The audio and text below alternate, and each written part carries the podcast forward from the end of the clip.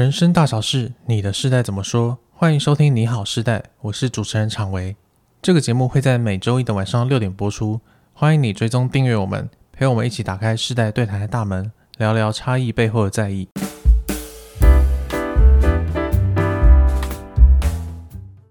Hello，大家好，我是常维。今天要跟你聊的话题是：你是努力负责任，还是奴性太强呢？那我们为了聊这个话题呢，今天找了一位与谈人。那就是怡璇。Hello，大家好，我是怡璇。好，那在开始节目之前呢，要先跟大家说一个好消息，那就是起点文化有自己的 APP 了。现在也到 Google Play 商店或是 iOS 的 App Store，你都可以下载起点文化的 APP。那记得要打启动的启，让你在收听课程还有节目的时候，享有更滑顺的体验。好，那今天想聊奴性这个话题呢，是因为我的行销部同仁最近发给了我一篇网络文章，然后他说他自己看了蛮有感觉的。那我看完之后也觉得。哦，这个真的是一个很打中人的一篇文章。嗯，好，那我来跟大家简单介绍一下这个文章。这个文章呢，它主要就是在谈说，呃，成成长时期受到一些创伤的人，他们在成年之后会有一些典型的反应。那大家可以听听看，就是你有没有类似的反应哦？那第一个就是没有办法忽视别人的情绪。那第二个是无法理解自己。嗯，那第三个是对自己的评价很低。那第四个是容易过度紧张跟努力，不知道大家有几个？对，然后他就提到说，最复杂也最奇怪的就是这些人在成年出社会之后啊，他们会有带来某一种特质，应该某一些特质，嗯，那就是强烈的责任感，嗯，然后很努力奋斗，还有很高度的共感，对，共感就是你可以很快觉察到别人的情绪，对，知道同事需要帮忙之类的，对，没错。然后他就说。这些特质啊，像是努力负责任，然后努力奋斗，然后高度共感，他在社会上是会受到一些赞赏的。嗯、可是这些赞赏呢，坦白说是用一些成长时期的创伤换来的。对，也就是说，你没有受过伤的话，你其实很不容易有这些特质。嗯，然后他就提到说，所以像是这样的人，其实我们都是受伤的人。嗯，那下面的留言区呢，我看到也非常非常多人就是。对于这一段话非常有感觉，嗯，他们就觉得自己如今长成这么体贴人，这么愿意照顾人，然后这么负责任的样子，都是成长的时候受到了很多的伤。嗯，那我自己其实看完这个文章之后，我就想到了这些特质，就是责任感、奋斗，还有高度共感。其实他如果带到职场上，就会很容易变成大家在说的奴性。嗯哼，对，尤其是当你对一些呃权威者，或是对一些就是。不怀好意的人，你还是仍然保有这些特质的话，哦，这就有点辛苦了。对，就是很容易变成你在伤害自己，嗯，然后同时你没有发现自己正在伤害自己，然后甚至会被别人利用、被控制。那我就想到，其实以前我们真的没有奴性的概念，不会有人在谈什么是奴性，大家只会谈说，哦，你工作该干嘛就干嘛，对啊，该做到哪里就做到哪里，对啊，那多做一点就是你会有好处嘛，嗯，对，就可能会有类似这样的，嗯。呃，说法。嗯、那现在呢，其实大家会比较意识到原来有奴性这个东西，所以呢，大家就不会想要去做一些无谓的事情。比方说，嗯、如果老板要你无薪加班，那你绝对是会抗拒到底的，不能点头。对，甚甚甚至是你会觉得说，哦，那这个地方不能待了，我必须换一个工，换、嗯、一个地方。是，嗯，结果奴性这个词啊，我就发现好像随着大家越来越有这个意识之后，也越来越红，很多人都会开始劝新鲜人不要太奴，就是。嗯老板如果要你干嘛的话，你一定要拒绝。他如果没有给你到一个高呃合理的薪水，你就不能去做某件事情。这样，嗯嗯，嗯对。然后就会有很多人就会发现说，哦，就应该说自我开始自我检讨，想说我是不是太奴了？嗯。那甚至有时候你看到你的同事加班到很晚，你看到你的晚辈加班到很晚，你会跟他说，哦，你真的很奴诶，你怎么会？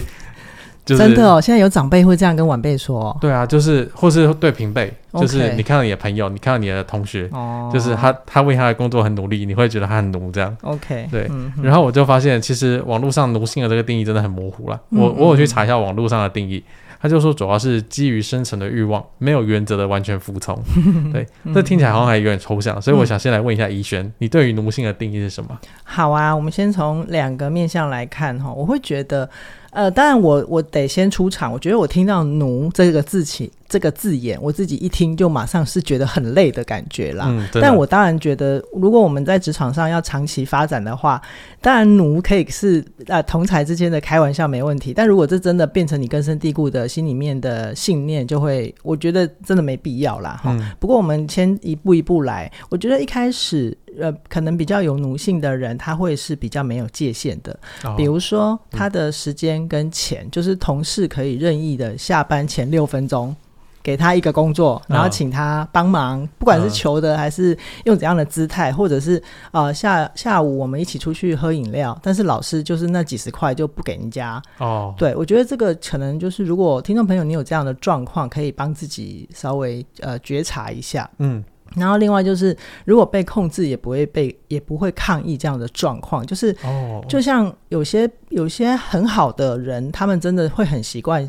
中午出去要吃什么，就会说那你要不要？要不要？顺便帮大家买。对对对对，然后他就变成久而久之，好像买饭就变成他的事情。对，而且甚至你帮别人先垫钱，对，然后别人不还你，你好像也不会怎么样。对对对对对。然后如果这时候如果又有菜鸟一起进来的话，他可能还会去教菜鸟说：“哎，我们刚来呀，当新鲜人，你就是要帮大家服务啊。”哦，对。我觉得这个真的很需要觉察，因为 当然，可是有时候每一家公司的文化不一样，我我也不不能代表大家发言，就是大家可以回到自己的现实去检核。嗯，嗯，对，就是如果你很认真的去问说你，那你为什么一定要每天下午帮大家买便当？他可能会回答不出来哦。他可能就会说啊，这就是我的本分啊，嗯、或者这就是我的责任啊。对啊，可是你又想说这个责任是哪来的？对，然后就像他会跟那个菜鸟说的啊，我们人哈初来乍到，嗯、你本来就应该要做一点人情给人家，就是会有一些应该跟必须的语言。哦，对对对。然后另外一个面向，我会觉得，当然，呃，如果有一些人经常在说。你是不是太奴了？这样子的人，我也有一些观察了。嗯、我会觉得，可能这样子的人，他先把手指头指向别人，会不会是他其实很羡慕别人有自己努力的方向？哦，什么意思？就是就是对方很努力在他的工作上，嗯呃奋斗，甚至于觉得我稍微加点班没有关系，我没有要跟老老板请钱，嗯、但是他就是因为自己没有目标，所以先把手指头指向别人，给别人制造一些职场上的压力，让人家觉得我好像不应该这么努力，嗯嗯，就是会造成这种错觉，是对。但如果你跟这样子的人走在同一条跑道上，虽然你被指责你奴，但是有可能你其实走得比他快。嗯，OK。然后还有另外一个，还有另外就是，还有一种会指责别人奴的，就是他可能会感觉赶不上别人，他已经先受到威胁了，所以他就先把指责跟攻击出去。哦，而且他好像跟你比起来，他好像看起来比较不努力，比较没能力。嗯、对，然后他就又自诩说自己，呃，我这样子是什么？嗯，我比较有自我意识，意我很 chill。之类的，对对对，对，就好是，哎，下班本来就应该是自己的时间啊，但他其实骨子里是没有目标的，嗯，哦，这是另外一个可能性，对。但我觉得还有一个例外，就是比如说像常伟，我们都知道，就是写剧本，以前在写剧本的时候，你觉得改稿一两次是改得完的吗？那那个是理想状态，对啊，合约上这样写，对啊，对啊，就是我们会花很多时间在创作，然后要一直不断的去跟、嗯、呃统筹或者是制作单位开会，这种东西就不是一两次就可以搞定的啊，嗯嗯，对，它基本上就没有一个行业里面的 SOP，然后又好比说有一些听众朋友他们做的工作可能是专案计划或者是设计师，嗯，像这种更更修修改改的东西，你如果要在每一次改的时候。不管是别人指责你，还是你觉得你自己很奴，其实他会打乱你的工作节奏跟工作效率。嗯，对，像这种时候，我就会觉得，呃，可能会需要适可而止。应该说，我们可以有一个底线，但是如果完全没有弹性的话，其实会反而让我们的工作受到一些阻碍，嗯，对，对啊，对啊，所以我觉得，嗯、呃，有一些东西不不那么二分，就是真的，你很努力就变成奴吗？我觉得也倒也不一定，嗯，那只是说，因为奴性很奴性，就是这个标签很红嘛，对，但是要小心我们有没有滥用这个标签。哦、有时候你很急的时候，可能你也会责怪自己，哦，我这个东西怎么一直改不出来？对，我干嘛那么奴？有时候你你这种。信念一进来，其实对你的工作并没有帮助。是对，然后我觉得这个奴不奴也跟时代的氛围很有关系。嗯嗯，比如说像以前我们爸爸妈妈的时代，就是刻苦耐劳一定是没错的。哦，而且他们可能会觉得工作就是生活，生活就是要工作。是啊，那当年也没有那么多的什么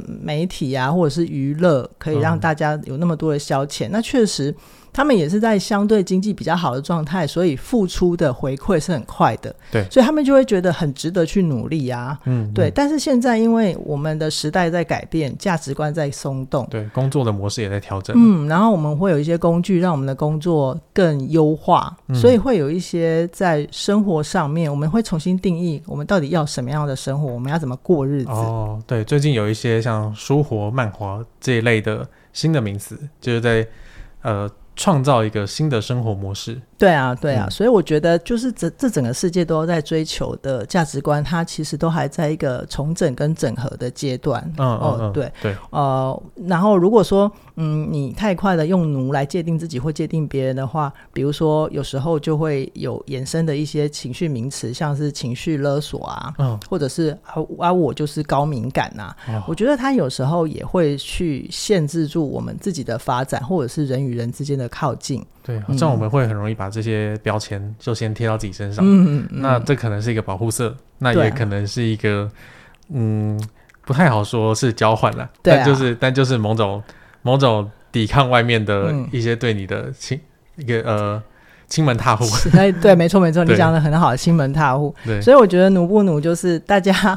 大家可能私底下开玩笑可以啦，就说啊，你吃饭迟到很奴吼，刚刚又是不是又加班？我觉得这个就无伤大雅。嗯嗯嗯，但是呃，根本上你要怎么使用这些标签啊？可能要真的很回到自己身上。对，万一它变成你的信念，它就会影响你的行为。嗯、没错，让你的行为出现一些可能不会带你为你带来好结果的一些做法。对啊，对啊。嗯、不过我觉得这个文章还有一个很有趣的逻辑哦，它就是说。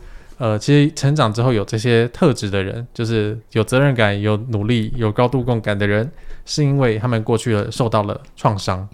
那我其实就在想，呃，有些人他们也会自觉说，我很有责任感啊，我很努力奋斗啊，我很能够体察别人的情绪啊。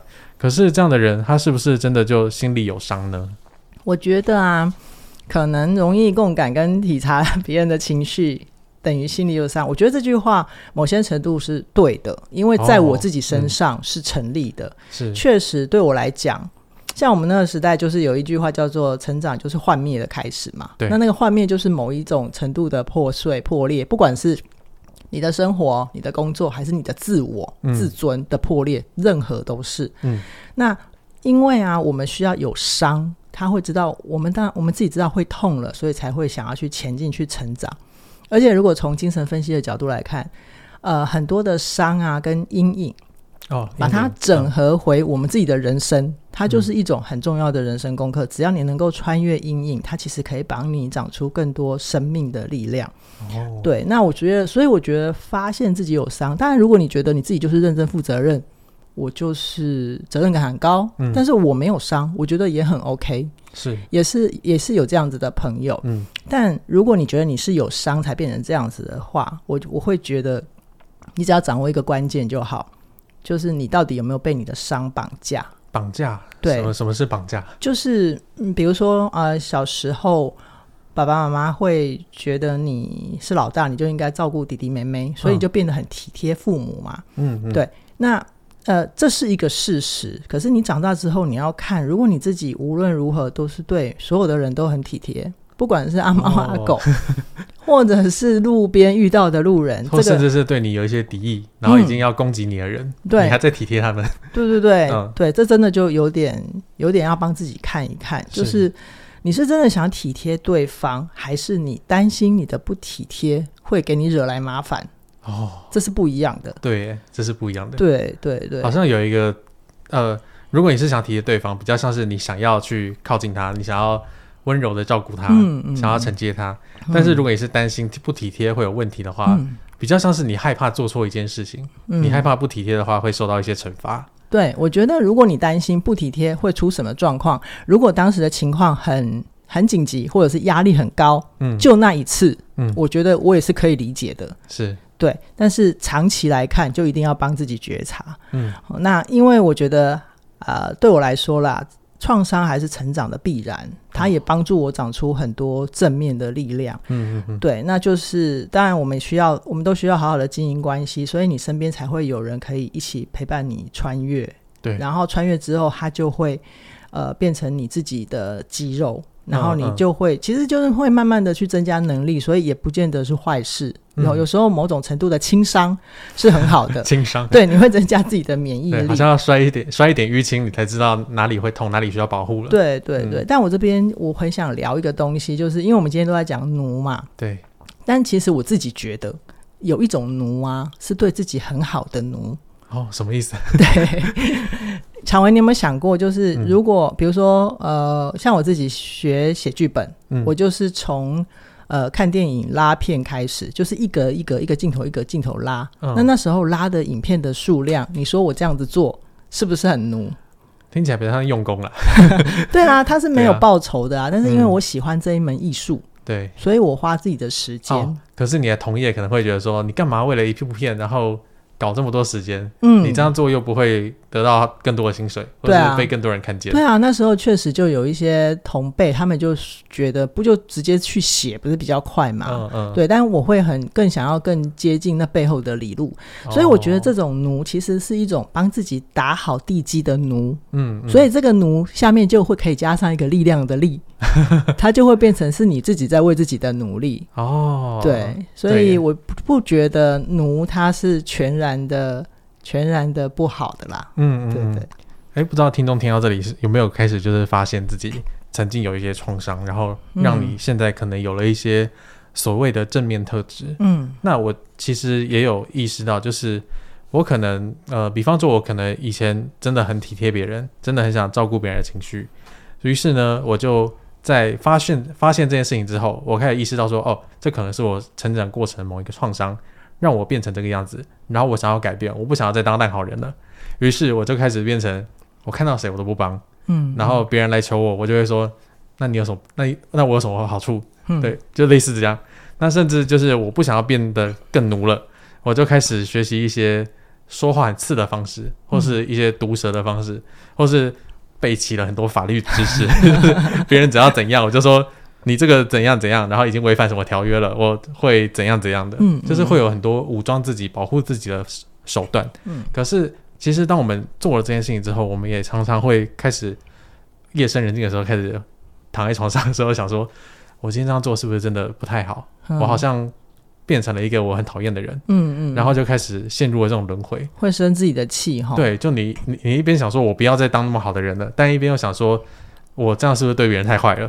对，那我们到底要怎么做才可以在这中间取得平衡呢？嗯，好，我觉得我们用刚刚前面讲过那个，如果你是刚进同进呃职场的菜鸟，或者是你到一个新单位帮、嗯、同事买饭这件事情，好了，我觉得你可以问自己三个问题。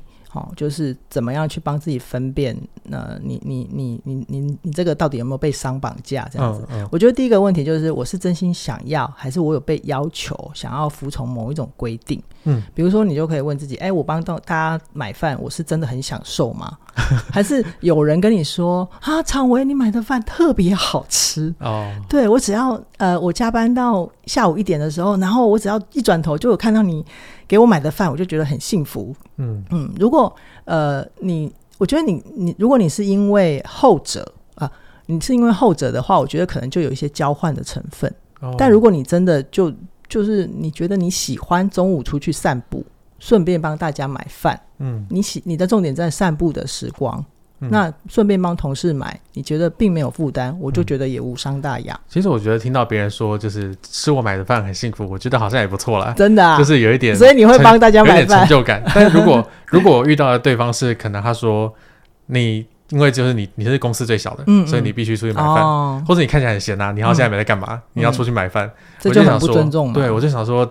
我很显示我因为先把工作做完啦，或是我可能等一下还有工作啊，嗯、这不代表我现在就有时间去出去帮你买饭啊。是啊，是啊，对所以就是在程度上可以帮大家帮自己分辨一下，你是真心想要还是你有被要求这样子。嗯那第二个问题就是，那为什么我是这个追求？哦、就是你为什么一定要去帮同事买饭？你 你是因为有一些什么社会规范框架住你吗？哦，就比方说我是辈分最小的，所以我。或者我刚进来这个公司，我要赶快跟大家打好关系。或者是你不相信你说不会有人听你说话。哦，对对对，就是任何事情它一定都会有一个开始，但问题是你现在还在做这件事情是什么原因？你需要帮自己厘清。而不是盲目的就只是为了做而继续做下去。嗯，这样就真的会让自己变得很奴。可能一开始真的是想要帮大家，或是真的听到别人说你买的饭很好吃，嗯、你还蛮开心的。对啊。但是后来，如果你变成了一个习惯，甚至觉得好像自己不这样做，好像对不起大家。嗯，我觉得就好像会变成一个需要好好看一看的部分了。是啊，是啊。然后第三个可以帮自己分辨的就是，你可以问自己：那如果我不帮大家买饭，或者是我不去追求这个目标，会怎样？嗯，哦，就是比如说，你有发自内心的觉得。买饭这件事情，真的就是我工作里面的一部分嘛？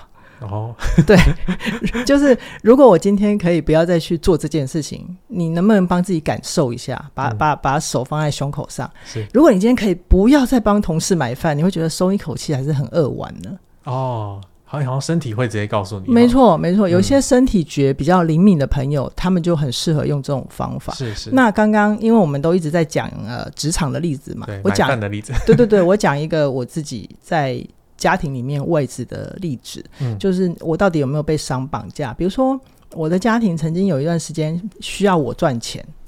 那是表意识上，因为因为我觉得妈妈需要帮忙，弟弟妹妹还小，所以那是表意识，我知道我自己必须赚钱。嗯，但是我后来渐渐越来越理解自己，然后也接触心理学之后，我会觉得我下意识其实是在补我爸爸的位置。哦，因为爸爸离开了嘛，就少了一些金钱的资助。是，所以我真心想要赚钱吗？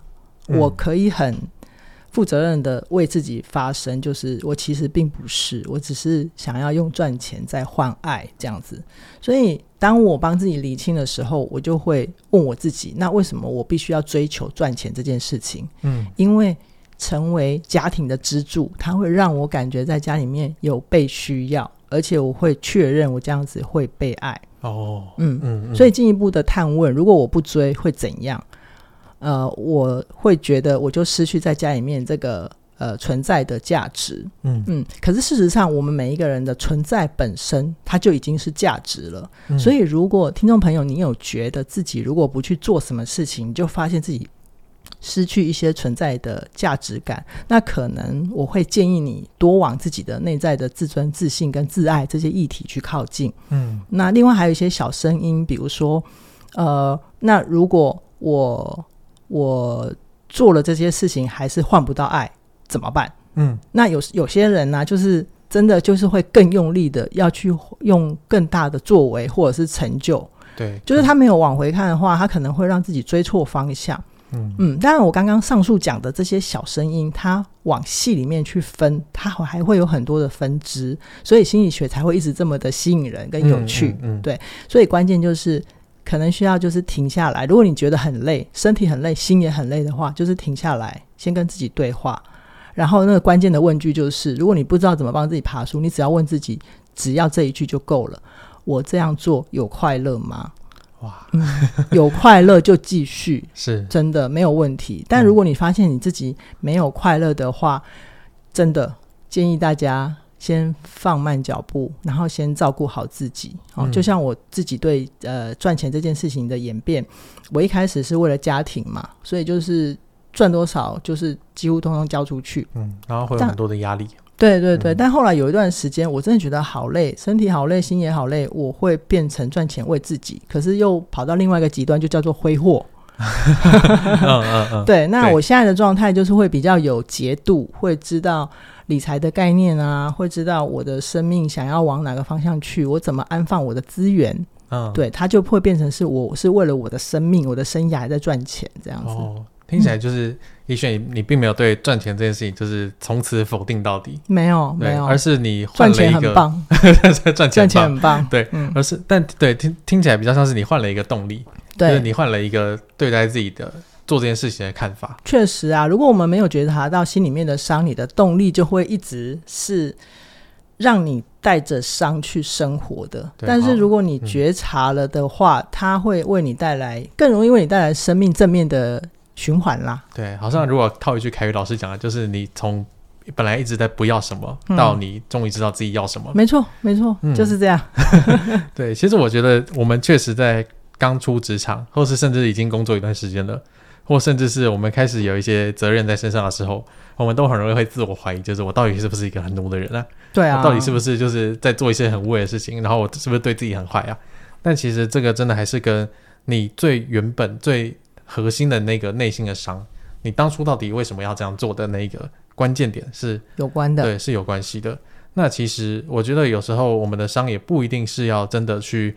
呃，所谓的整个扭转掉或者整个否定掉，嗯。嗯、而是像怡萱刚刚讲的，就是我们要把自己的那个阴影接回来，然后好好的整合，嗯、然后好好的重新换一个角度，比方说赚钱嘛，嗯、本来是为了家里赚，但是后来是为了自己的生命而，为了自己的生活而赚。对，我觉得这就是一个终于开始知道怎么好好对待自己的一个状态。对。对，那其实，在对好好对待自己的这一部分呢，在嘉义老师的《好好在一起》里面有一个自我疼惜的语言，我觉得就超级受用的。嗯，就是比方说我们常常在工作很累的时候，我可能会说啊，我真的什么都做不好，我好像搞砸了一切。嗯，但是我们如果真的是用自我疼惜的语言，就会变成哦，我知道我现在是因为太累了，嗯，我需要休息一下，我才可以表现得更好。是对，那我现在表现不好，是因为我害怕别人会呃对我失望。对对，当我们把这句话先说给自己听，嗯、其实我们的。